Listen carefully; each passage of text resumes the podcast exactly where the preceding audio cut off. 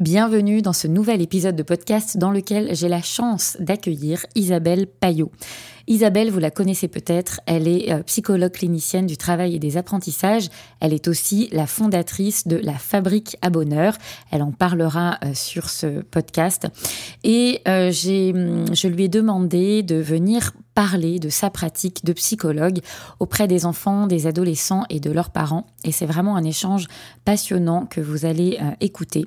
Isabelle, elle parle de notre posture, elle parle de l'importance de préserver la relation, elle parle de comment elle accompagne les enfants à se déployer tout en préservant euh, le déploiement collectif aussi de la famille. On parle de la juste place, de la mission, de ce qui fait que euh, un jour on choisit d'être accompagnant et généralement ce n'est pas par hasard. Et puis, elle livre aussi à cœur ouvert sa vision de l'accompagnement, euh, comment elle creuse aussi les différentes demandes entre les demandes euh, de l'enfant et celles du parent et comment elle fait du coup pour arriver à jongler euh, entre les deux, comment elle accompagne aussi les parents à prendre de la distance sur leur rôle de parent. C'est un échange à la fois léger et profond dans lequel Isabelle partage avec énormément de générosité tout ce qu'elle met en place dans sa pratique de euh, psychologue et comment elle accompagne au mieux euh, les enfants et leurs parents. Je n'en dis pas plus et je vous laisse tout de suite écouter notre échange. Bienvenue sur Thérapeute Kids, le podcast réservé aux thérapeutes qui veulent accompagner les enfants d'aujourd'hui à devenir des adultes heureux et responsables demain. Si tu ne me connais pas encore, je suis Isabelle Ablin, la fondatrice de Kiddy Mind, une communauté et une plateforme en ligne dédiée aux professionnels de l'enfance. En solo ou accompagné de mon invité, je partage dans ce podcast les meilleurs outils et pratiques à utiliser concrètement dans tes séances, mais également toutes les clés pour asseoir ta légitimité et incarner pleinement ta posture d'accompagnant. Alors installe-toi confortablement et c'est parti pour l'épisode du jour. Bienvenue euh, Isabelle Payot, je suis ravie de te recevoir euh, aujourd'hui sur le podcast Thérapeute Kids. Comment vas-tu? Je vais très très bien. Alors moi aussi, je suis ravie d'avoir cette discussion avec toi aujourd'hui dans ton podcast. Je suis ravie de partager ce temps et je te remercie de m'avoir invitée.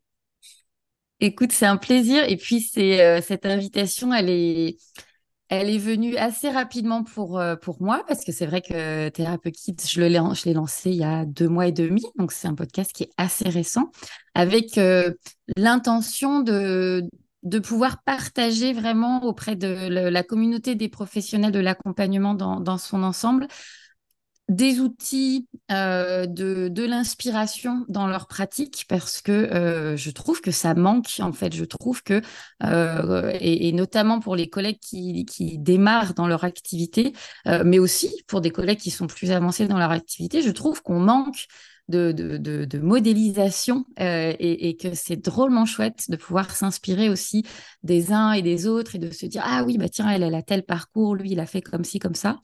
Euh, et on s'est rencontrés sur un, mastermind euh, l'année dernière. Et c'est vrai que j'ai beaucoup aimé ton parcours ton énergie et assez vite je me suis dit waouh ce serait top d'avoir Isabelle sur le podcast. Donc merci beaucoup c'est gentil. Effectivement, moi, je partage ton avis. Dans les métiers de l'accompagnement, on a souvent une posture qui est, euh, installée et qui s'installe au fil de la pratique.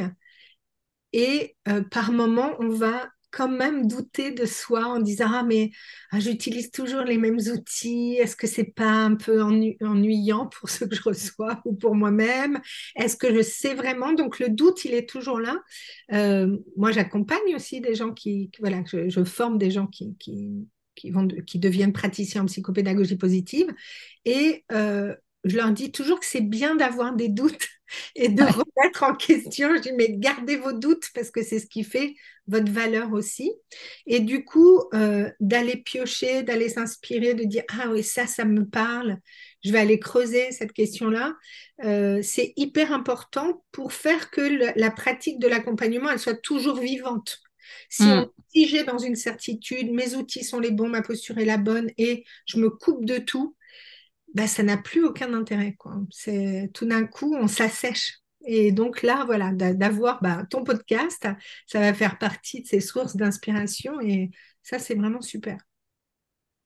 Ouais, je, te rejoins complètement. Et puis, euh, merci de, redire que finalement, quel que soit l'endroit du chemin sur lequel on est, on doute encore. Parce qu'il euh, y a souvent cette idée que, ah, mais quand j'aurai tel outil, quand j'aurai tant d'années d'expérience, euh, bah, ça ira mieux, je me sentirai plus légitime, etc. Mais en fait, je crois que c'est un cheminement permanent et que au fil du chemin, euh, on agrandit notre zone de sécurité.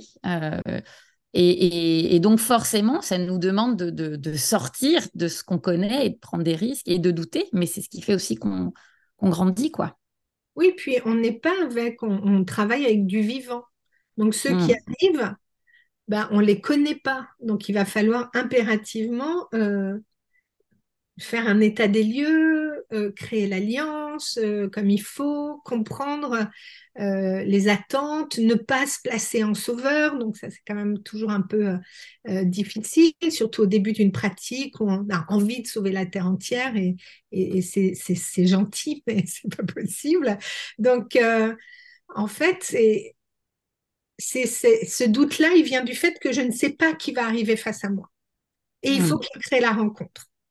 Et plus je vais la créer en. Moi, souvent, je dis ça aux praticiens, je dis, mais il y a le premier outil, c'est euh, le cœur ouvert, les oreilles ouvertes et taisez-vous, écoutez. Et euh, voilà, le cœur ouvert, c'est le premier outil. Et ensuite, accueillir tout ce qui arrive et on verra bien, on va construire en cheminant. Donc, euh, donc le doute, c'est bien. Le, je peux avoir, comme tu le dis, tous les outils de la Terre il, il, manque, il m'en manquera toujours un. Donc, en fait, euh, ça ne sert à rien d'en avoir 10 000. Donc, il vaut mieux être capable de, de, tisser quelque chose. Et puis, si la posture, elle est juste, elle est bien installée, alors de toute façon, ça va aller. On peut jouer au Mikado. Mm. c'est peut-être un peu exagéré ce que je vais dire, mais on peut faire une partie de Uno. Ça, voilà, au niveau thérapeutique, ça va marcher aussi, tu vois.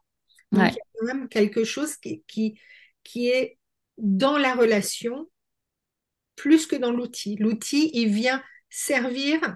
Euh, tu vois, moi, je pourrais acheter la dernière euh, visseuse dévisseuse Black Decker. Ça fait pas de moi une super ouvrière, tu vois. Je ne vais pas être meilleure à poser des étagères parce que c'est pas ma compétence. Donc, mon outil peut être dernier cri, super, je peux tout avoir bien vu. S'il n'y a pas la posture, l'outil, il est au service de la pratique et c'est pas l'inverse. Hein. Malheureusement, il y en a qui pensent l'inverse, mais. Euh, mais oui, mais. Mm, mm. Ouais, ouais, merci clairement pour ce, pour ce rappel parce que c'est quelque chose effectivement. Euh, euh, ouais, je te rejoins complètement. C'est les outils doivent arriver au service d'une pratique et d'un accompagnement et pas l'inverse, quoi. Mm, euh, on est parti euh, bille en tête là sur, euh, sur l'échange. Et, je, vais quand même prendre le temps de, te présenter pour ceux qui ne te connaîtraient pas, même si bah, on, te voit un peu, un peu partout, en tout cas pour peu qu'on s'intéresse à, à l'accompagnement euh, bah, parce que tu es euh, l'autrice déjà de, plusieurs ouvrages, euh, Apprendre autrement avec la pédagogie positive, Vive les atypiques, J'élève mon enfant du mieux que je peux. Enfin, il y a plein, plein de bouquins et je, vous encourage à, aller voir un petit peu tout ce que Isabelle Payot a fait. Et puis, tu es psychologue clinicienne, tu travailles et des apprentissages. Thérapeute familiale. Tu t'es spécialisée dans le bien-être au travail et dans les apprentissages. Et alors, il y a une. Euh, tu es formée aussi en hypnose thérapeutique et, en EFT, je crois. Euh, on, en parlera sûrement.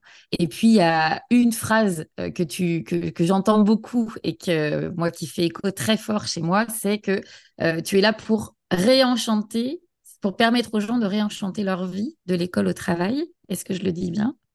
Oui, oui, c'est ça, oui, c'est ça. Sa vie de l'école au travail.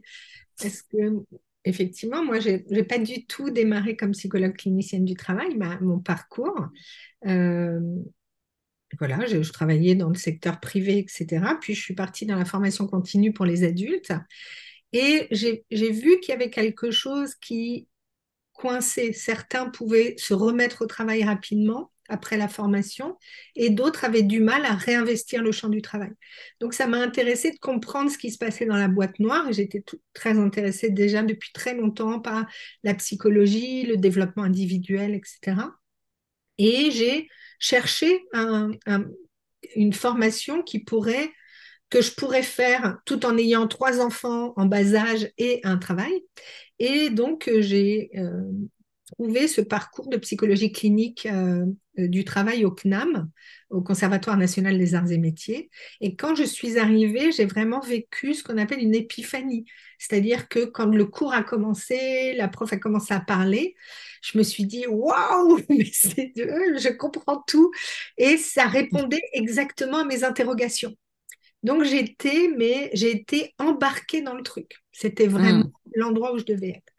Et j'ai cheminé comme ça pendant euh, quatre ans et demi et, j'ai passé donc mon, mon diplôme qui était vraiment sur la question de la souffrance au travail, des mécanismes de défense au travail, etc. Et moi, j'avais fait un, euh, mon mémoire sur la, la maltraitance chez les auxiliaires de puériculture. Donc euh, ça, c'était il y a euh, quelques années de ça. et, et aujourd'hui, c'est toujours une réalité, malheureusement, comme on, mm. entend, comme on entend aux infos. Donc, déjà, ça, ça me passionnait. Et puis, en parallèle, j'étais intéressée par comment les enfants se développent, comment ils ont envie d'apprendre et cette envie d'apprendre, elle continue à, à, être entretenue. Et moi, je voyais bien que ben, mes enfants étaient curieux, avaient envie d'apprendre, mais que l'école les a très vite désenchantés. Donc, ils n'avaient plus envie d'y aller. Et je me disais, mais comment ça se fait qu'on n'a pas envie d'y aller euh, euh, alors qu'ils étaient curieux, que tout les intéressait, tu vois Et du coup, avec une, amie avec qui j'ai fait le parcours euh, du CNAM, on s'est dit, ben, s'il existe une, une clinique du travail, alors il existe forcément une clinique des apprentissages et que le travail il démarre à partir du moment où on met le pied à l'école et on nous, demande de coller les gommettes à l'intérieur du cercle et pas à l'extérieur. Donc, dès qu'il y a une consigne. Donc, on nous demande de suivre une consigne, euh, euh, oui, d'acquérir des compétences, de tenir son crayon comme il faut, etc.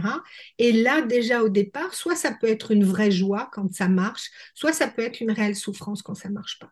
Donc pour moi, euh, c'est la même ligne entre l'école et le travail, c'est la même ligne. Et les adultes que je reçois en consultation qui ont des douleurs de travail, quand on creuse et qu'on remonte le fil, on se rend compte qu'il y avait souvent des douleurs d'école aussi. Donc, euh, l'idée, c'est de dire comment je m'approprie mon propre fonctionnement, euh, comment je peux comprendre les outils qui me vont le mieux pour apprendre et pas forcément ceux qu'on me dit. Euh, tu devrais faire des fiches parce que les fiches, ça marche tellement bien. Mais moi, peut-être que j'ai pas besoin de faire des fiches, etc. Donc, j'ai creusé toute cette question-là de la clinique du travail et des apprentissages.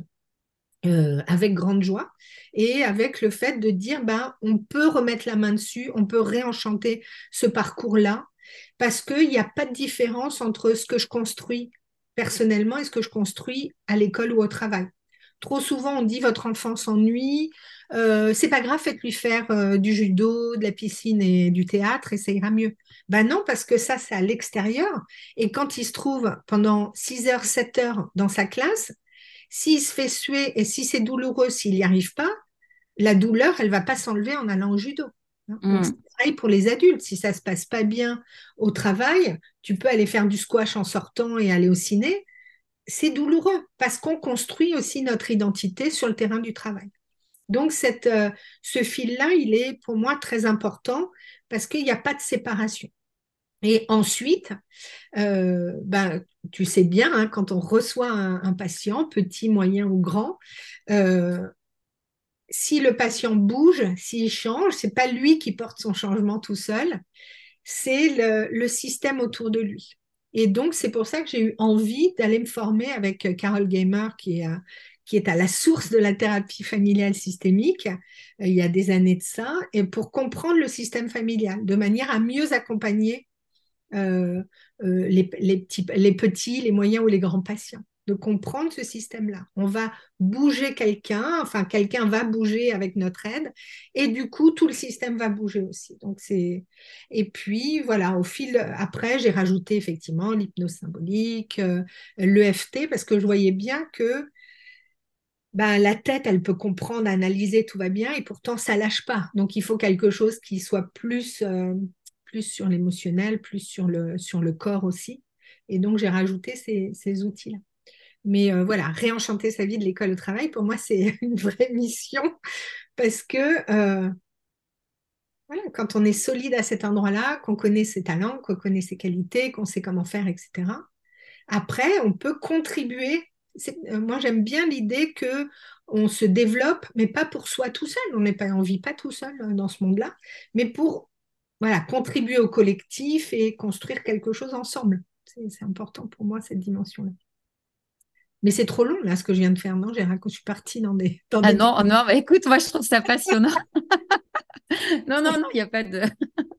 non, non, non, je trouve ça passionnant parce que c'est intéressant ce que tu dis, tu vois, de les adultes qui souffrent au travail. Euh, bah, il y a quelque chose qui s'est installé déjà dès, l'enfance et puis qui se rejoue probablement indéfiniment. Euh, et, c'est chouette de pouvoir se dire que ben, finalement, euh, encore, encore une fois, on en revient à cette, métaphore du chemin, quel que soit l'endroit du chemin où tu en es, il y a un moment où il y a des outils, il y a des accompagnements possibles pour pouvoir faire autrement, finalement, et, vivre ça autrement. Même sur la, tu vois, sur la souffrance, certains pensent, si on souffre à l'école ou autre, c'est qu'on a des difficultés. Et moi, je vois des enfants qui n'ont aucune difficulté, hein, dont les bulletins de notes sont. C'est délirant de, super notes. S'ils pouvaient avoir 25 euh, sur 20, ils l'auraient. Euh, ils sont parfaits, parfaits dans le moule, tout ce que l'école attend. Et pourtant, ce sont des enfants qui ne sont pas heureux et qui vont pas bien. Mmh qui ont un stress de performance qui est trop fort, etc. Bah ça, ça va donner des adultes au travail qui vont eux aussi avoir du mal à ne pas réussir tout de suite, qui vont être supra-anxieux s'ils doivent faire une présentation, etc. Donc le bon, le bon petit soldat n'est pas forcément quelqu'un qui va bien. Hein. Donc, euh, donc moi, ce qui m'intéresse toujours dans un parcours comme ça, c'est quelles que soient les notes, quelle que soit la réussite, etc. Quel est mon degré de bien-être? Comment je me sens? Est-ce que je me compare ou est-ce que je sais que je vaux quelque chose? Quel est mon niveau d'estime de moi? Il est où? Ma hmm. confiance en moi, elle est où? Donc c'est ça qui est intéressant toujours à, valider. Et on le sait, hein, quand voilà, les, parents nous emmènent des enfants, souvent, eux, ils veulent être dans du résultat visible, de il faut qu'il ait une meilleure note, il faut qu'il travaille mieux, il faut qu'il fasse ses devoirs sans râler, il faut que blablabla. Oui, mais c'est pas grave s'il n'a que 12 ou que 10, si par ailleurs il est épanoui sur plein d'autres domaines, que c'est un super camarade, qu'il a des potes et qu'on le reconnaît comme quelqu'un qui arrive à être euh, à faire de la médiation par exemple, si mm. c'est au sport, etc. Si c'est un enfant enjoué et joyeux qui a confiance, euh, qui a confiance dans le monde autour de lui, tu vois. Donc euh, donc ça, dans l'accompagnement, c'est difficile, je trouve, parfois, de rester sur cet axe-là qui est notre mission, pourquoi on fait les choses, et de pas euh, succomber aux sirènes euh, de nos clients, qui sont les parents, en fait, hein. mm. et parce que c'est eux qui payent, et, euh, et, de dire, bah non, je vais leur faire plaisir aussi. Moi, je considère qu'on n'a pas à faire plaisir hein, dans l'accompagnement. On a vraiment à traiter la demande comme il faut et ensuite rappeler cette demande-là en disant mais voilà, est-ce que ce que vous vouliez, c'est quoi? C'est des meilleurs résultats ou que votre enfant ait mieux? Qu'est-ce que vous, vous poursuiviez comme, euh, comme, euh, comme objectif aussi? Est-ce que c'est de vous sentir mieux, euh, quitte à changer de job, ou d'impérativement rester là et de savoir que peut-être la, la souffrance va revenir, etc. Donc, mm. réenchanter sa vie de l'école au travail, et notamment au travail, c'est pas forcément euh, quitter son job et aller euh, élever des chèvres dans le Larzac. C'est peut-être rester dans la même boîte, mais à un autre endroit. C'est mm. peut-être réaffirmer ses missions. C'est peut-être se dire, ben non, ça, je l'ai fait pendant un temps et j'ai envie de faire autre chose. Donc, je vais me former pour faire autre chose. Donc, c'est toujours re-questionner euh, mon rapport à mon identité professionnelle et à mon accomplissement et à ma contribution au monde. Ouais, complètement. Euh, et, tu vois, tu parlais de, la demande qui peut être différente entre le parent qui dit bah, je veux que mon enfant ait une meilleure note, soit euh, meilleure que ceci, etc. Et l'enfant qui, lui, euh, pas forcément cette demande-là. Et, et, comment tu je sais qu'il y a souvent, j'ai souvent des questions de, collègues qui disent bah, Je sais pas comment euh, gérer cette, double demande. Tu vois, tu as la demande du parent, la demande de, l'enfant ou de l'ado. Euh, qu'est-ce que tu, tu qu'est-ce que tu conseillerais, toi, justement, pour accueillir cette double demande? Parce que, tu vois, on en parlait, il y a la question de l'alliance. Et donc, euh, pour moi, c'est les, nos clients sont les, parents, c'est eux qui payent, clairement, mais à un moment donné, tu accompagnes l'enfant. Et donc, pour moi, c'est hyper important de, vérifier la demande de l'enfant euh, et, de savoir qui j'accompagne et, comment je l'accompagne. Mais voilà, comment finalement tu fais pour que euh, bah, les parents se sentent pas exclus finalement de l'accompagnement en mode bah écoutez vous vouliez qu'il ait de meilleures notes mais moi en fait ce qui m'importe c'est qu'il aille bien votre enfant. Euh, si c'est pas la demande de parents tu vois comment tu fais ça et, quel impact justement sur le sur système familial? Est-ce, qu'il y a des moments où toi tu, prendrais des précautions? Comment comment tu accompagnes ça? Moi je vais toujours euh, faire l'alliance avec la famille c'est on entend tout le monde, on va poser et on va re-questionner cette demande-là. Mais une fois que l'alliance est faite avec tout le monde, j'accompagne une personne. Donc j'accompagne hmm. un, enfant, un ado, etc. Parfois, j'accompagne la famille au complet. En tant que thérapeute familial, c'est toute la famille. Donc il ne va pas y en avoir un qui va avoir qui va être privilégié dans l'eau. Hein, donc par contre, je vais vraiment beaucoup traiter la demande. Et moi, j'utilise bien sûr des outils de, euh, thérapie systémique, thérapie familiale, en disant, bah voilà, euh, sur une échelle de 0 à 10, où 0, rien ne va, et 10, tout est merveilleux. Par exemple, sur une échelle du bien-être, de 0 à 10, où 0, c'est la loose totale, tu vas très très mal, et 10, tout va bien. Où est-ce que tu penses te situer? Et où, est, ce que vous pensez que votre enfant se situe? Il y a des parents qui vont dire Ah là là, il est à, euh, il est à, 2, il va très très mal. Et, l'enfant va dire bah, Moi, je suis à 6. Hmm. Déjà, on va venir démonter les projections. Parce que dans le 2 des parents, je vais leur dire Qu'est-ce qu'il y a? Et il y a des peurs. Il y a ce qui projette sur l'enfant.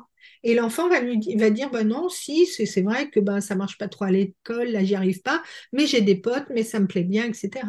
Donc les parents entendent ça. Et moi je pense que la parole, euh, la parole soigne.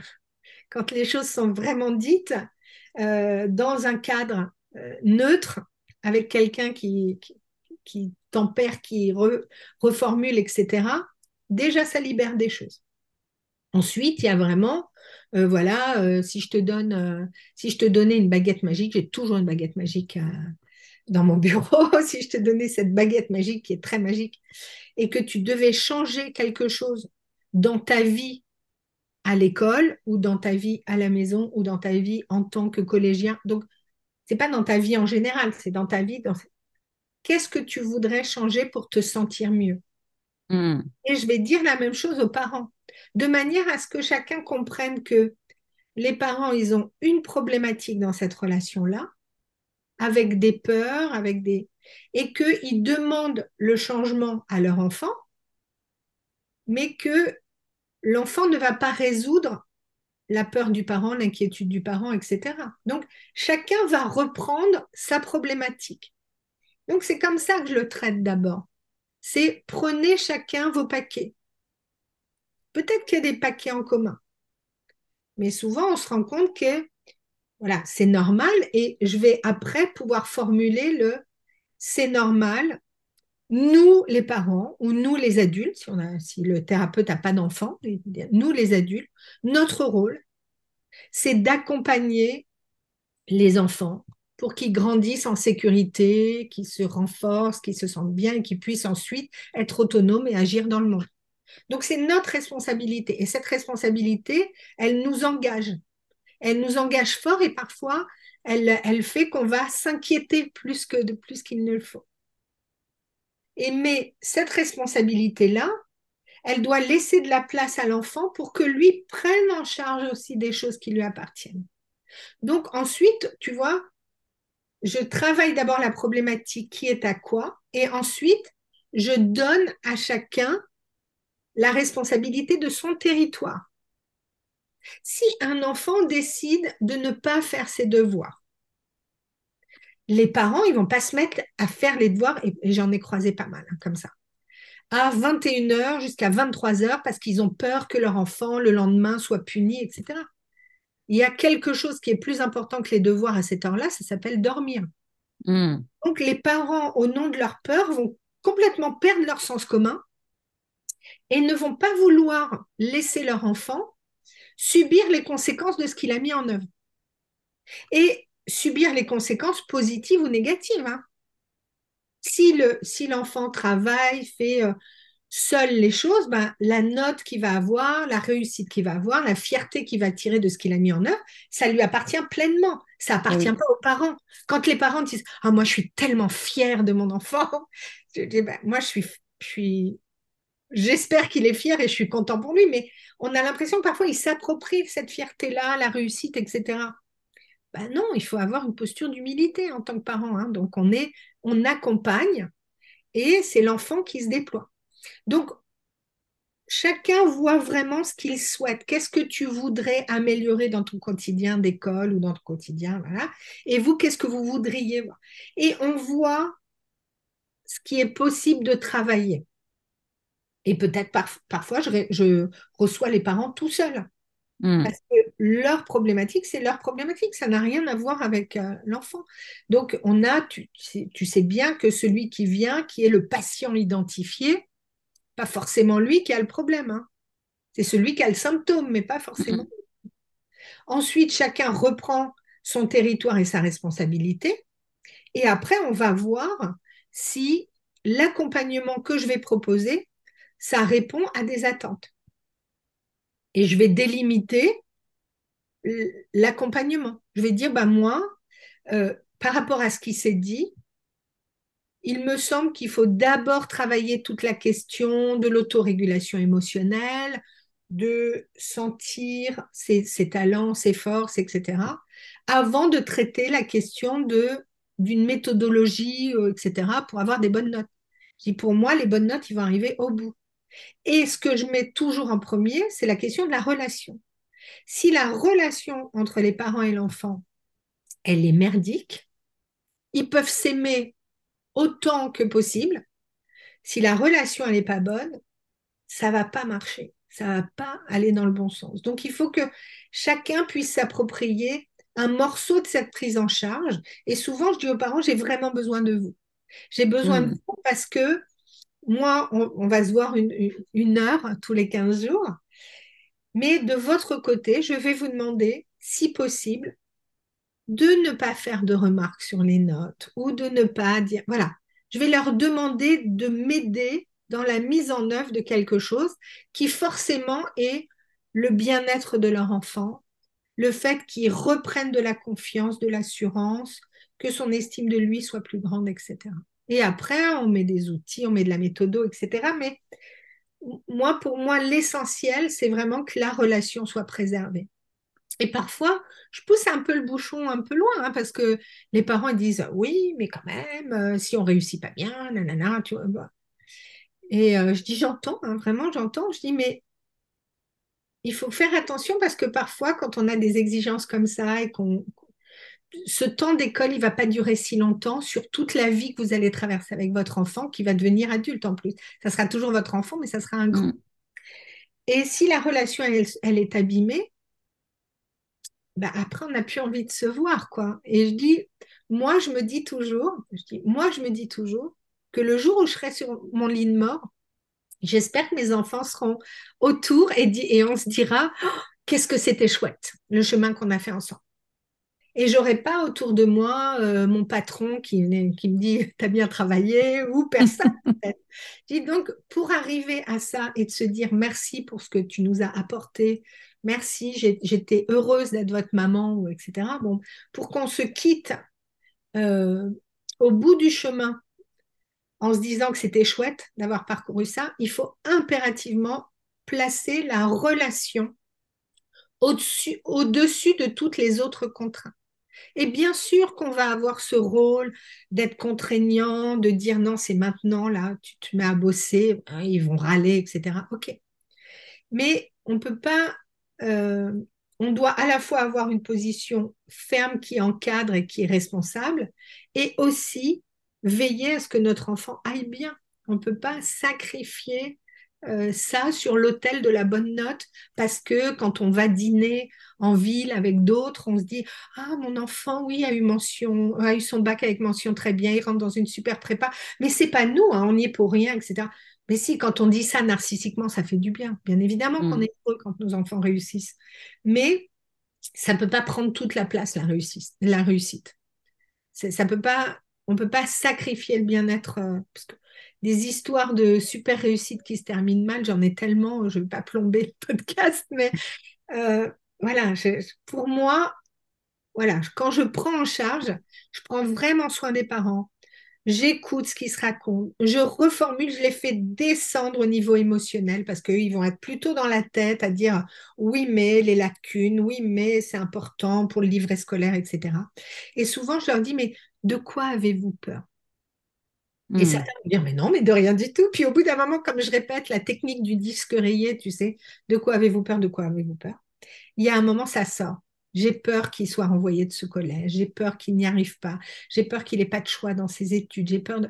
Et il va y avoir des peurs qui sont, bah, comme toute peur, euh, plutôt euh, irrationnelle, mais euh, on n'y peut rien, hein, ça, ça fait partie de nous. Et de redescendre à quelque chose de plus émotionnel. Et de dire, faisons confiance, on va cheminer ensemble. Et moi, je prends toujours euh, les, parents, je vais leur dire, est-ce qu'il y a quelque chose que j'ai besoin de savoir en début de séance? Est-ce que vous voulez rentrer euh, quelques minutes? Et à la fin de la séance, voilà, on, se voit à nouveau. Donc, je suis toujours en lien avec eux. Ils me connaissent. Et, tu vois, je je laisse jamais les parents. Je sais qu'il y a des praticiens qui font ça, qui euh, non, je vous dis rien, je vous rends votre enfant, vous me le donnez. Moi, je ne suis pas du tout OK avec ça. Parce hmm. qu'on travaille avec l'ensemble.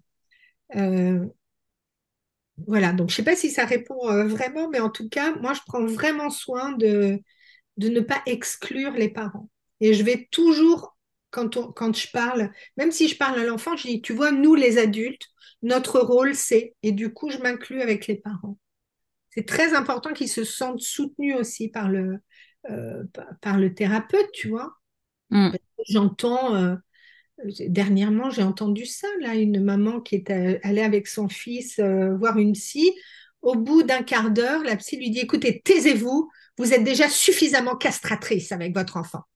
ça fait un quart d'heure qu'elle est là, elle attaque la mère. Mais à quel hmm. moment C'est pas possible. Ce... Tu vois, c'est ça, c'est des, des, thérapeutes, des praticiens qui sont dans une forme de toute puissance. Hmm. Ils ont compris tout de suite et ils se permettent de juger.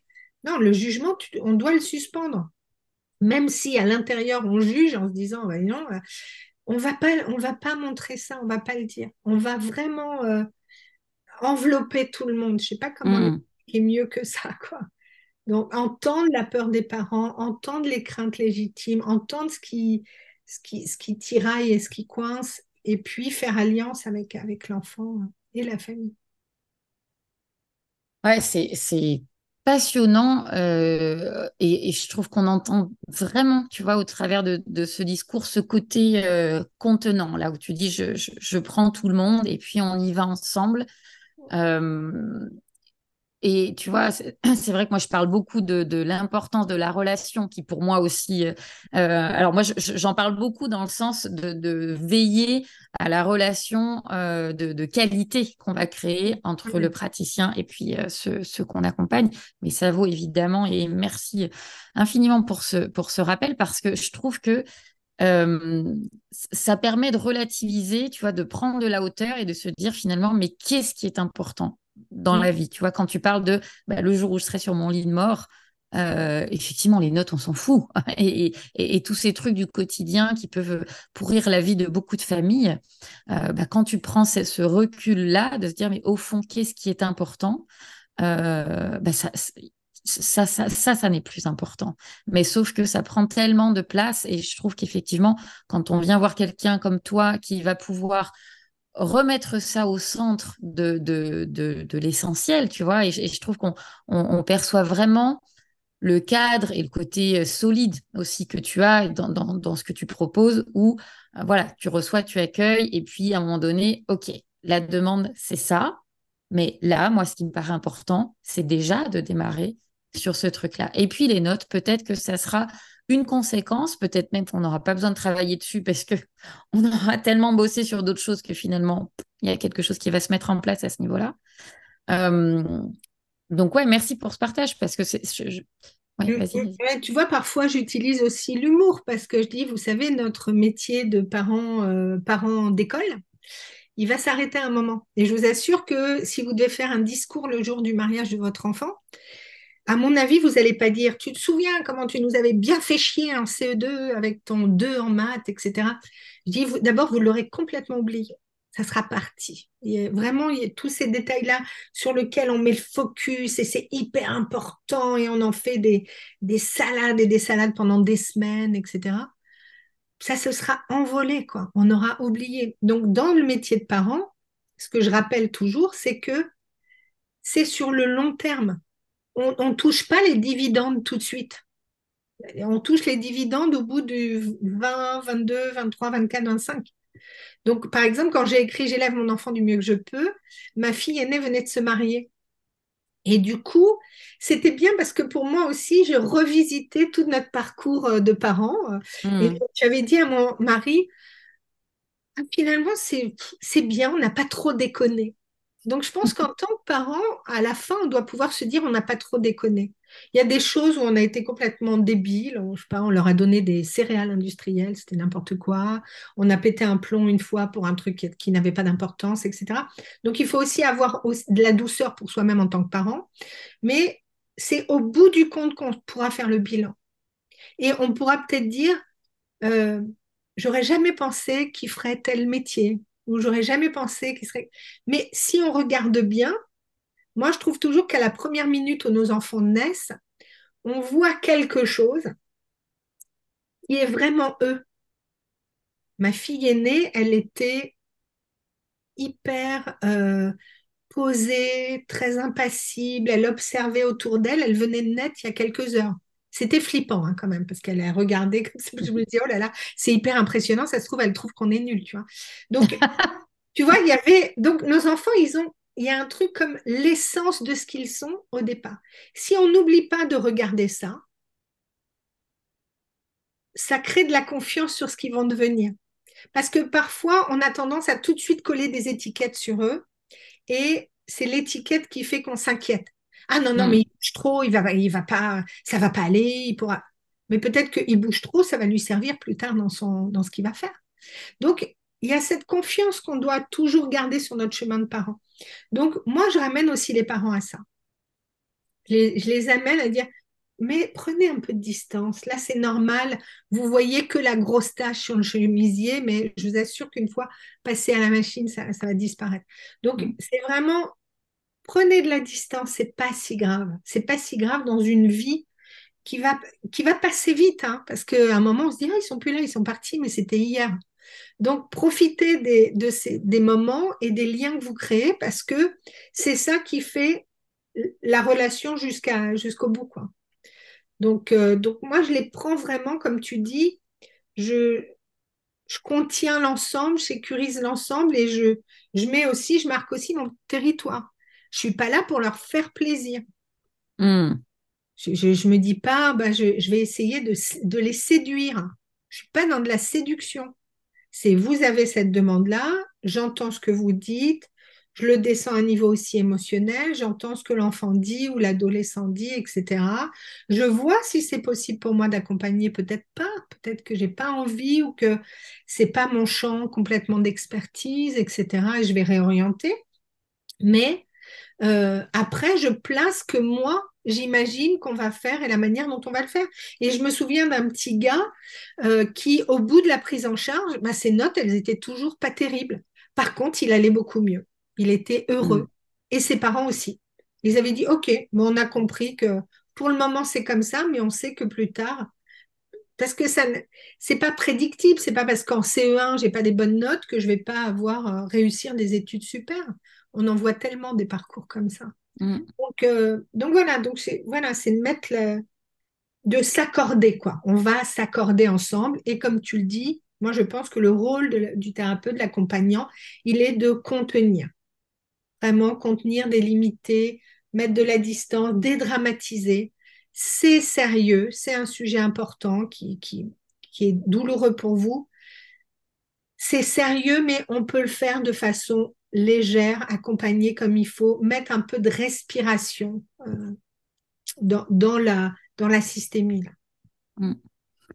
Oui, complètement. Euh, et tu vois, ça m'a évoqué quelque chose quand euh, tu parlais de, voilà, l'importance de la relation et, et de pas être dans dans les, dans les résultats ou en fait tu vois je faisais le parallèle avec les, les, les parents qui arrivent et qui ont une demande sur, quelque chose de très concret souvent euh, voilà changer les notes de mon enfant en tout cas je veux que ça je veux que ça aille mieux à ce niveau là et puis euh, des praticiens des accompagnants qui peuvent rentrer dans cette demande tu vois ne, pas prendre le temps effectivement de d'asseoir quelque chose parce que euh, bah, pour beaucoup, en tout cas pour ceux qui, débutent, qui se sentent pas encore tout à fait légitimes, qui vont être dans ce stress. Et puis alors, tu vois, moi, j'accompagne essentiellement des praticiens en hypnose, et donc ça, il y a quand même ce côté baguette magique très souvent que viennent chercher les parents.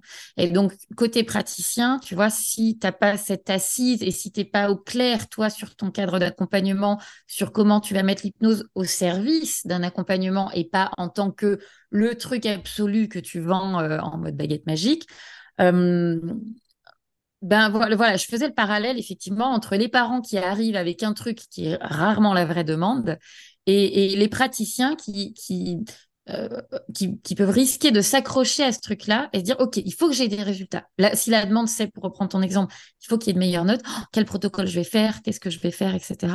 Qu'est-ce que tu as envie de, de, de dire, toi, euh, à, à, ces collègues, du coup, qui peuvent se laisser embarquer, et, on peut l'entendre aussi, hein, euh, par peur d'un mauvais bouche à oreille, par peur de ne pas savoir quoi faire, comment le faire. Tu vois, moi, je dis beaucoup, arrêtez.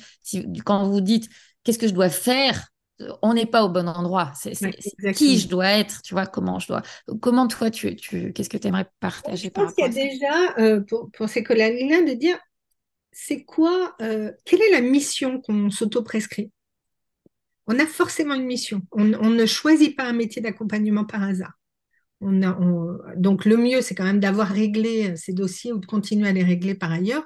On ne les règle pas sur la tête de nos patients, hein, bien sûr. Mais on doit sentir qu'on est à une juste place et quelle est la mission? Moi, ma mission, c'est que les relations au sein de la famille euh, soient bonnes, pour que chacun puisse se développer individuellement et que la famille puisse se développer collectivement. Il ne peut pas y en avoir un qui se développe plus que les autres, au détriment des autres. Ça, ça ne marche pas. Mais que chacun soit reconnu, ni qu'il se conforme, ni... voilà, donc de trouver de, l'individu au sein du collectif. Et donc ma mission, c'est que les relations soient vraiment, vraiment bonnes et que euh, tout le monde soit accepté avec ce qu'il est. Parfois, ben, il y en a un qui bouge, il y en a un qui est trop timide, il y en a un qui est ceci, cela. ça, avec le temps, ça va, ça va se faire. Donc on est de la, la tolérance les uns vis-à-vis des autres. Ça, c'est profondément ma mission. Vraiment, mmh. c'est ce qui me tient à cœur. Et pour arriver à ça, j'ai une pratique, une posture, euh, des outils, une démarche qui va être au service de ça. Mais l'entrée, moi, mon entrée, c'est la question du travail, travail scolaire et travail. Mais d'autres, j'ai d'autres collègues qui ne sont pas sur les questions de travail, mais ils servent la même mission que la mienne. Mm. Une fois qu'on a cette mission chevillée au corps, il faut lâcher l'idée du résultat. Parfois, on aura pu accompagner du mieux qu'on peut, c'est au-delà de nous. Et ça ne veut pas dire qu'on n'a pas réussi, ça veut dire que pour le moment, le résultat, il est peut-être pas à la hauteur de ce qu'on espérait, etc. Et que plus tard, il va continuer à y avoir ce qu'on appelle des répliques, hein, comme dans les séismes, et que peut-être ça va se dénouer un peu plus loin et tu ne le sais pas. Donc, ça, dans, notre, dans notre pratique, il y a toujours quelque chose qui est un peu parfois, euh, qui peut sembler décourageant, qui est que on ne sait pas comment ça s'est résolu vraiment. Parfois, mm. on le sait, d'autres fois, on ne sait pas. Et c'est OK. Ensuite, quand les parents arrivent avec une demande précise, etc., moi, je suis pour creuser, creuser, creuser, creuser l'anamnèse. C'est pas euh, ça va sans dire. Je me contente pas de ce qui se raconte. Je vais questionner vraiment. Je vais dire quand vous dites ça, les notes sont pas assez bonnes. Qu'est-ce que vous mettez dans le assez? Qu'est-ce que ça serait quoi des notes bonnes pour vous? Et pour pourquoi vous, vous auriez besoin d'eux? Je vais creuser, creuser, creuser pour aller chercher ce qui se cache derrière. Ce qui se cache derrière, c'est toujours la peur. Hein, de toute façon, hmm. c'est de la peur, de la peur, de la peur. Et cette peur-là, elle appartient à qui? Donc, il y a vraiment à vraiment creuser et reformuler. Si je vous entends bien, votre souhait, ça serait que. Mais moi, ce que j'ai entendu aussi, c'est que il a peur de vous décevoir. Il ne se sent pas à la hauteur. Donc, il y a quand même un déficit de confiance en soi. Donc, avant de travailler sur ça, il faudrait peut-être, tu vois, il faut vraiment avoir déblayé le terrain. Hmm faut pas s'en laisser compter. Si on croit ce que, nous, ce que, ce que les parents disent, ou ce que nous on dit quand on va en, parce qu'on va dire ce qui, ce qui vient, mais on sait bien que c'est pas complètement la vérité. Peut-être parce qu'on n'y a pas encore accès, peut-être parce que c'est difficile ou qu'on veut faire bonne figure devant le thérapeute. Mais moi, je m'en laisse pas compter. Hmm. Mais je m'en laisse pas compter, pas de manière euh, euh, je vais essayer d'aller euh, débusquer ce qui se cache derrière. Non, avec beaucoup de, presque j'allais dire, de tendresse. Moi, j'ai beaucoup de hmm. tendresse pour les parents qui, euh, et beaucoup de, compassion. Tu vois, quand je dis le cœur ouvert, c'est vraiment ça. C'est de dire je pourrais être à leur place et j'ai été à leur place aussi. Et c'est normal, c'est pleinement humain. Donc, je pense qu'il faut vraiment se brancher sur notre source d'humanité et même hmm. de fraternité quand on accueille des gens dans notre cabinet qu'on laisse tomber notre posture de sauveur, qu'on laisse tomber le qu'est-ce qu'ils vont penser de moi? Ça, c'est du, c'est du paraître, c'est de l'ego, c'est, euh, ça n'a pas à voir avec la pratique. Ça n'a pas mm. à voir avec la pratique. Et tant pis s'il y en a qui sont pas contents et qu'ils veulent plus te ramener leur enfant, ils sont déçus, on dit, bah, j'espère que vous allez trouver quelqu'un qui pourra plus vous accompagner, euh, vous accompagner dans ce que vous souhaitez. Mais moi, je, parfois, j'ai arrêté des prises en charge aussi en disant, écoutez, je vois bien que ce n'est pas le moment pour vous. Et moi, je n'ai pas vocation à vous prendre des honoraires ni à m'ennuyer. Donc, euh, voilà, on, va s'arrêter là et c'est OK, c'est pas grave. Et vous reviendrez quand ça sera le bon moment. Et certains reviennent et d'autres ne reviennent pas. Et tant pis, tant pis. Vraiment, je pense qu'on a les, les, patients qui nous conviennent et qui... Mais lâcher la posture de sauveur, lâcher les les outils pour tout et après je veux un bon avis sur Google. Non, là, mais c'est ça, c'est. Euh... faut vraiment se détacher de ça. Si on est trop à la recherche de ça, bah, c'est trop narcissique et du coup, on, va entretenir quelque chose dans notre pratique qui va, euh, générer des situations merdiques. Donc, euh, donc, il y a vraiment reformuler, reformuler, retravailler la demande énormément au départ. Et ensuite, on est dans la bonne direction. Et si après les parents reviennent là-dessus en disant oui, mais on dit attendez, qu'est-ce qu'on s'était dit au départ? Est-ce que la demande est en train de changer? Est-ce qu'il faut qu'on la retravaille? Mais sinon, euh, je me souviens d'un papa comme ça qui euh, m'avait amené son fils en troisième, qui n'avait pas envie de bosser, etc. Bref. Et le père voulait me piloter à distance. Insupportable. Donc, il m'envoyait des mails en disant Alors voilà, aujourd'hui, c'est passé ci, il y a ça, il y a ça. Et puis peut-être, ça serait bien si vous lui disiez ça. Hmm. Ben, je lui ai renvoyé un petit mot très gentil en disant Écoutez, votre enfant, euh, moi, je ne suis pas là pour faire son éducation. Euh, on discute, il est très poli, très courtois avec moi, etc. Mais j'ai pas plus de prise sur lui que, que vous en avez vraisemblablement. Et c'est pas moi qui vais porter mon message. C'est pas le. Si on revoit la demande, je vous rappelle que la demande c'était ça, ça, ça. Si la demande a changé, dites-le moi pour qu'on envisage soit de continuer en remodifiant la demande, soit euh, d'arrêter. Mais euh, ça ne va pas être possible. Moi, je ne suis, suis pas à cette place-là. Et euh, derrière, il m'a dit ah oui, oui, pardon, parce que j'avais bien fait comprendre que sinon, j'arrêtais aussi, tu vois.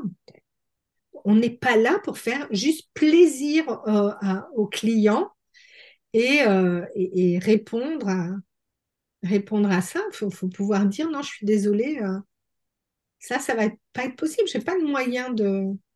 J'ai moyen d'agir sur euh, la confiance, sur diminuer les peurs, sur euh, travailler peut-être un peu la phobie, etc. Tu vois, en hypnose. Mais le résultat en lui-même, je serais bien, je me situerais dans une posture très, très toute puissante si je vous mmh. disais que tout d'un coup, il, il va avoir 19 la semaine prochaine faut arrêter, quoi. C'est, c'est pas de la magie. Je ne fais pas de magie. La magie, c'est à Poudlard uniquement. On n'a pas le droit d'en faire en dehors de Poudlard. C'est interdit. non, mais tu vois, c'est donc il y, a vraiment à, dire, je vais vous accompagner, on va cheminer ensemble, mais et puis, du coup, quand les gens disent Ah, merci, hein, c'est grâce à vous que. Moi, j'ai du mal à supporter ce, truc-là et je leur dis Bah non, euh, absolument pas. Là, c'est surtout grâce à vous. Ah, bah non, mmh. quand même. Je dis Mais moi, je vous dis des choses. Si vous ne les mettez pas en place, il ne se passe rien. Hein. Donc, c'est vraiment grâce à vous. vous. pourriez ne pas m'écouter, vous en fiche totalement de ce que je raconte ou de ce que je propose.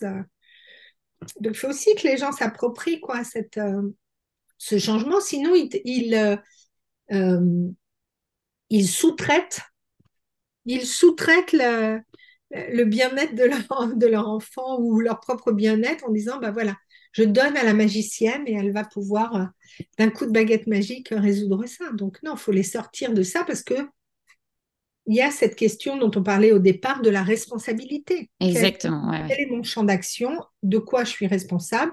De quoi je ne suis pas responsable? Parce qu'il y en a qui pensent qu'ils sont responsables de 100% du truc. Ben non. Hmm. Donc voilà, de, chacun prend son morceau. Donc pour ceux qui démarrent, etc., moi je dirais, gardez votre mission chevillée au corps et puis creusez bien la demande pour être sûr qu'on. de, bien reformuler en disant donc, voilà, est-ce que vous êtes d'accord avec ce que je vais dire? Ce que vous souhaitez, c'est ça, ça, ça. Ce que votre enfant souhaite, c'est ça, ça, ça. Ce que je propose, c'est telle chose. Est-ce que ça va pour vous? Mm. De refaire valider, hein, vraiment. Et pas de partir sur des. Euh, ah ben oui, je pensais que, ou euh, j'avais compris, ou euh, ça va sans dire. Moi, je trouve que ça va mieux en le disant. donc, voilà, on reste pas sur du, du à peu près. Oui, ouais, complètement. alors, je vois que l'heure tourne. J'ai encore plein de questions, mais peut-être si tu as un, mot sur, vu que tu t'es formé en hypnose thérapeutique, euh, qu'est-ce que tu as trouvé intéressant, toi, dans, cet outil et dans ta pratique de, psychologue clinicienne? Ou, de pas intéressant, d'ailleurs Alors, pour tout te dire au départ, je ne vais pas dire où je me suis formée, parce que je, n'aime pas faire cette chose-là, mais... Euh, je le sais, mais je ne dirai rien. tu le sais, parce qu'on en a parlé, mais pour moi, ça a été douloureux. Hmm. Un endroit qui n'était pas euh, c'était pas bienveillant. moi, je, moi, je, voilà, j'ai créé la pédagogie positive, donc autant te dire que j'applique ce que je raconte quand même. Je, pour moi, l'alignement c'est très important, la cohérence. On peut pas faire autre chose que ce qu'on dit. Et là, euh, c'était douloureux parce que c'était une pédagogie qui n'était pas bienveillante. C'était pas gentil. Hmm. Techniquement, c'était supra au point, mais c'était pas gentil. du coup, heureusement que j'avais une amie avec moi qui disait allez, on reste, on va jusqu'au bout, parce que plus d'une fois, j'avais envie d'hurler et de dire mais on ne peut pas traiter les gens comme ça, etc. Et je suis restée. Et euh, quand je suis sortie de, tout ce, parcours de formation, j'avais l'impression d'être nullissime. Je me disais mais jamais je saurais faire euh, utiliser l'hypnose dans ma pratique, c'est pas possible. Et petit à petit, bah, aidée par cette amie, elle me dit, mais si, mais si tu fais des choses, tu sais faire des choses, etc. J'ai osé commencer à, me dire, ben, je voyais bien que chez certains enfants, ou même adultes, ils comprenaient toute la situation, ils analysaient parfaitement, mais ça restait dans la tête. Il y avait une dimension qui, même s'ils avaient tout compris, c'est pas parce que ton conscient a tout compris que ton inconscient a envie de lâcher. Parce que le bénéfice, il, il est encore trop grand, ou bien l'inconscient pense que, attends, je suis là pour défendre le terrain, il n'a pas compris que ça a changé, que la situation a changé. Donc à un moment, il faut parler à un autre niveau. Donc c'est en ça que ça a aidé l'hypnose, parce que du coup, ça permettait de chanter le conscient en disant on va aller discuter avec l'inconscient et peut-être l'aider à comprendre que tu sais, c'est chouette ce que tu as fait, c'était vachement bien et tout, mais maintenant tu peux arrêter ça parce qu'il n'en a plus besoin ou elle n'en a plus besoin. Et ce que j'aime beaucoup dans une approche d'hypnose euh, thérapeutique et d'hypnose symbolique, euh, c'est le fait que moi, j'ai pas le pouvoir sur le patient. C'est le patient, je j'accompagne, mais c'est le patient qui fait le chemin. Et de pouvoir lui dire, c'est toi qui es aux commandes. C'est de proposer, de peut-être que tu, peut-être aussi, peut-être ça. Et donc, il s'approprie les choses. Je trouvais que c'était très, très doux comme approche, très respectueux et qu'on n'était pas dans le, excuse-moi, dans le pouvoir comme, euh, dans quelque chose ou une hypnose ericksonienne où on dit tu vas faire ci, tu vas faire ça, je peux te faire faire le lapin, la poule, le machin là. Bon, ben, ça c'est pas mon pas mon truc. J'aime pas cette idée-là. Moi, j'aime bien que la personne ait le ouais, le pouvoir de modifier les choses et moi je suis juste là pour pour l'accompagner en douceur. Donc j'ai bien vu que cet outil ça m'aide quand les gens sont trop dans le mental et que ça déverrouille pas à un moment. Ils ont tout compris, mais je dis, mais comprendre, c'est une chose. Je dis, par exemple, moi, je, sais très, très bien faire du surf. Je peux t'expliquer comment on fait, comment on se met sur la planche, comment, etc. Je ne suis jamais montée sur une planche de surf de ma vie. Mais j'ai tout bien compris. C'est pas rentré dans mon corps, c'est pas descendu dans mon corps, je l'ai pas pratiqué. Donc c'est vraiment de, de faire cette différence-là, d'expliquer aux patients cette différence entre comprendre qui est chouette, mais ensuite l'incarner, le mettre dans le muscle, le, faire vivre. Et l'outil de l'hypnose, ça permet vraiment ça. Ça permet vraiment, comme l'EFT permet de, déverrouiller des émotions qui sont coincées dans le corps et que le, corps s'en souvient, mais il n'arrive pas à, le dépasser. L'EFT, ça sert à ça aussi. Et donc l'hypnose, vraiment, ça m'a, je trouve que c'est un joli outil pour ça et, c'est pour moi c'est tout doux quoi. C'est on va partir dans de la métaphore on va partir dans du dans du symbole on va contourner on va aller chercher d'autres choses et il y a quelque chose qui déverrouille. Donc c'est pour moi c'est ça a été vraiment un, joli outil. Et d'autant plus que moi je suis très cérébrale. Donc c'est j'ai pris quelque chose qui était assez loin de moi finalement. Mais tant mieux. Tant mieux parce que ça m'a aidé aussi à, à passer un palier quoi Mm. Donc voilà, je ne sais pas si ça répond. bah, si, si, ça répond, ça répond complètement. Et, c'est chouette aussi de t'entendre dire que tu. Parce que c'est quelque chose qui revient tellement souvent. Euh, quand tu disais, quand je suis sortie, j'avais l'impression de ne pas savoir faire. Ah et, de me dire, mais voilà. Et il y a plein de collègues que j'accompagne euh, dans le Kiddy Mind et qui. Voilà, qui, qui, tu vois, qui, qui, se forment et qui ont peur d'y aller, en fait, et qui se disent, et si ça marche pas, et si, et si, et si, et si. Et donc, c'est hyper compliqué. Et voilà, à un moment donné, il faut y aller, de toute façon, et puis explorer avec l'autre. C'est vrai que moi, je. Bah, je me souviens d'un patient qui m'avait dit, euh, non, mais moi, ça, là, ça n'a pas marché du tout. Hein, C'était trop. Euh, je ne sais plus ce qu'il m'avait dit. Non, non, je suis partie, je pensais à d'autres choses, ça n'a pas marché. Très bien. Je dis, bah, écoutez, au moins vous avez une bonne euh, séance de relaxation, très bien. Et puis, euh, je le vois peut-être un mois après. Il dit, ça marche super, hein, votre truc, hein, ça y est. Ça y est, j'ai dépassé. Donc, il, dit, bah, il, me dit, vous avez l'air surprise. Je dis, bah, je suis surprise parce que vous m'avez dit que ça n'avait pas du tout marché le jour où on s'est vu. Donc, euh, bah, je suis émerveillée de voir comment finalement ça marche quand même, même quand on pense résister. Donc, euh, je dis, je, trouve ça super pour vous. Je suis tellement mm. pour vous que vous ayez. Euh. Donc, ça me fait rire parce que même ceux qui disent non, non, ça n'a pas marché, ne les croyez pas parce qu'on ne sait pas ce, qui va, ce qui va se passer un, peu après. Quoi. Ouais. j'arrête, euh, j'arrête tout parce que le patient m'a dit que ça n'avait pas marché, donc euh, ça y est, j'ai foiré. Non, non, c'est. Oui, tout à fait. Puis en plus, il peut y avoir un temps d'intégration hein, entre ce ah, qui se passe pendant la séance et puis euh, c'est voilà quelque chose qui à un moment donné se met en place, mais il y a besoin de ce temps-là aussi. C'est pas, c'est pas, ouais, c'est pas dans l'instant quoi. Oui, oui, oui, bien sûr. Et puis lui, il avait été euh, à la fois, il était sur la chaise de l'arbitre en train de juger du match et sur le, sur le terrain, tu vois. Et donc, il s'était pas rendu compte que ben, sur le terrain, ça travaillait quand même. Et lui, il regardait en disant, mais non, ça marche pas, puisque, regarde, je suis en train de penser à, mais hmm. Se rendait pas compte de ce qui, qui était en train de se faire inconsciemment. donc, euh, donc c'est drôle.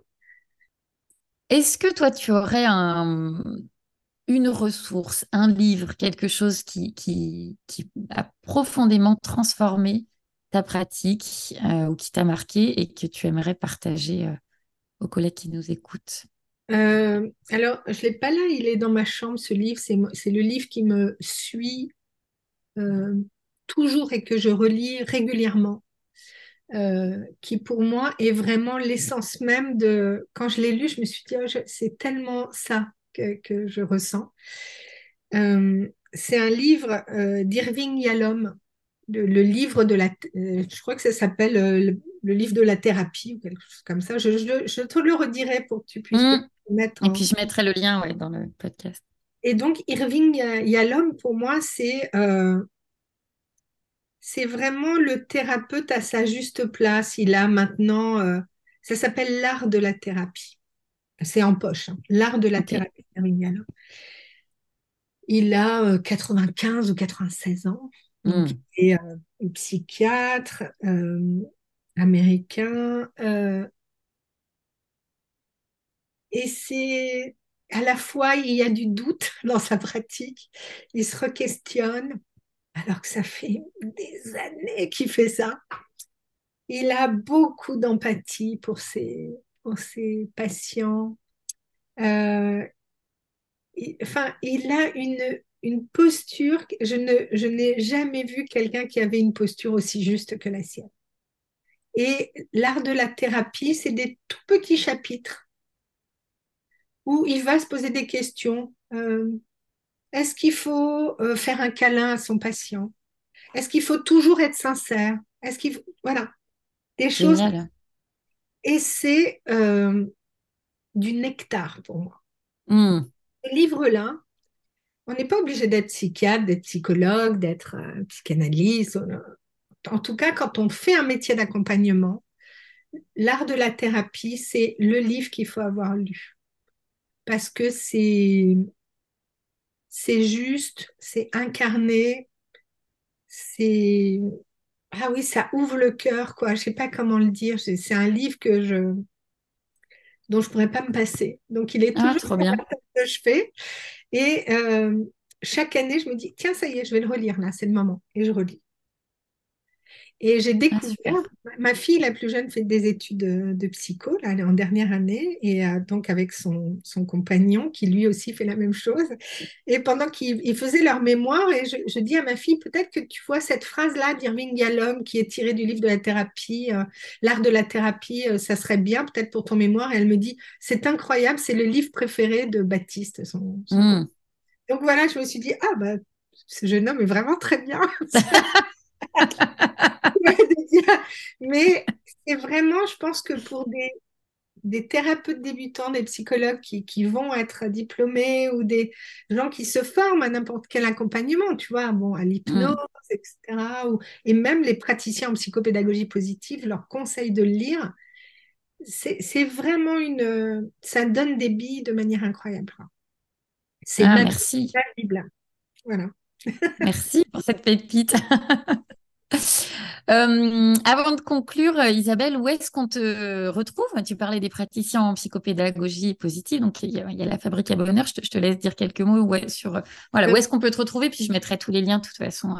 Alors, euh, ben, il y a notre site de la Fabrique à Bonheur, et puis on a une newsletter qui est un peu plus ouverte sur euh, où on accompagne aussi, on aime bien la question d'accompagner les parents dans leur métier de parents. Donc la newsletter, parfois, elle discute de ça. Euh, donc c'est varié parce qu'on a l'Académie de la psychopédagogie positive, donc on peut retrouver euh, sur notre site ou euh, la Fabrique à Bonheur sur Instagram.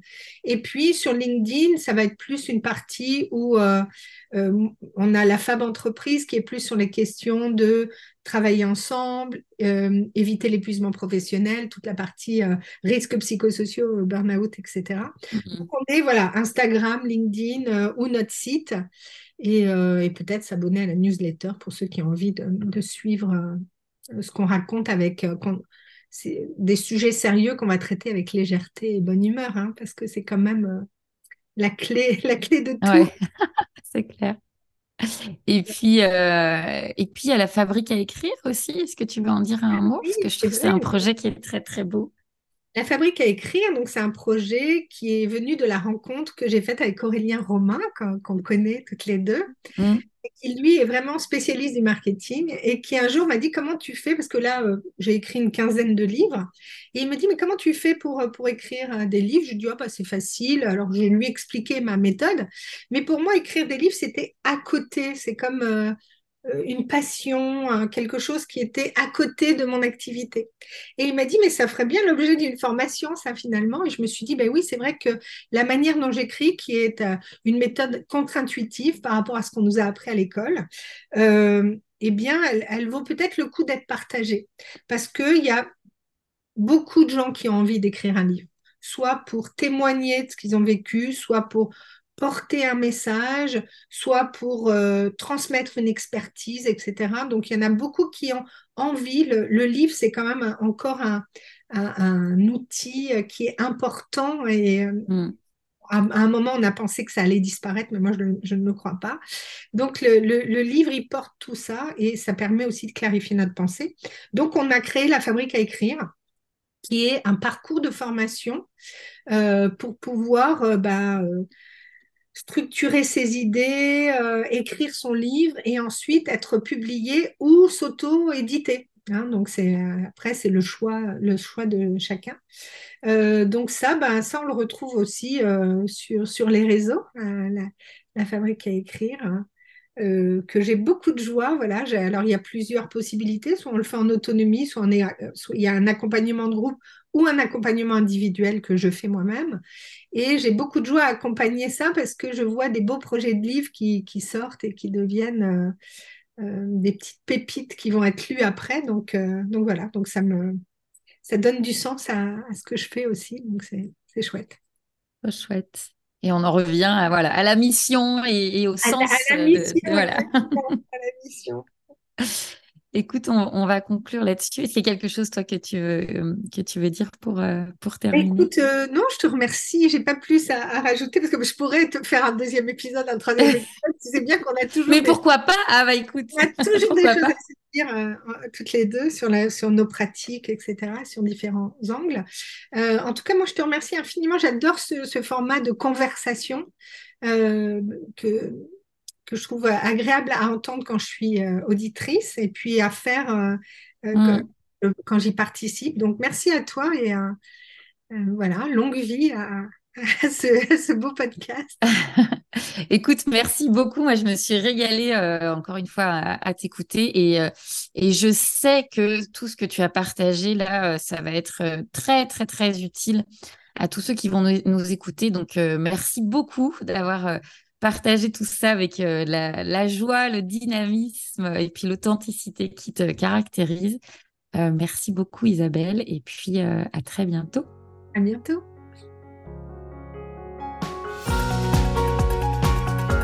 Tu as aimé ce contenu A priori, oui, puisque tu es encore là et vraiment, je te remercie infiniment. Et si tu as envie vraiment de m'aider à diffuser euh, Kids et tous les contenus qui sont dans ce podcast, je t'invite à me laisser dès maintenant 5 étoiles sur Apple Podcast ou sur ta plateforme de podcast préférée. N'hésite pas à rajouter un commentaire si tu le souhaites. Je les lis tous et vraiment, c'est ce qui met du baume au cœur et qui invite à continuer de diffuser gratuitement tout ce que je te partage euh, dans ce podcast et dans les autres euh, contenus que tu peux trouver sur les réseaux sociaux. Et en parlant de réseau, si tu penses que ça peut être utile pour un collègue et que tu souhaites le partager, n'hésite pas à me taguer Isabelle ou kiddy.mine sur Instagram. Je te dis à très vite.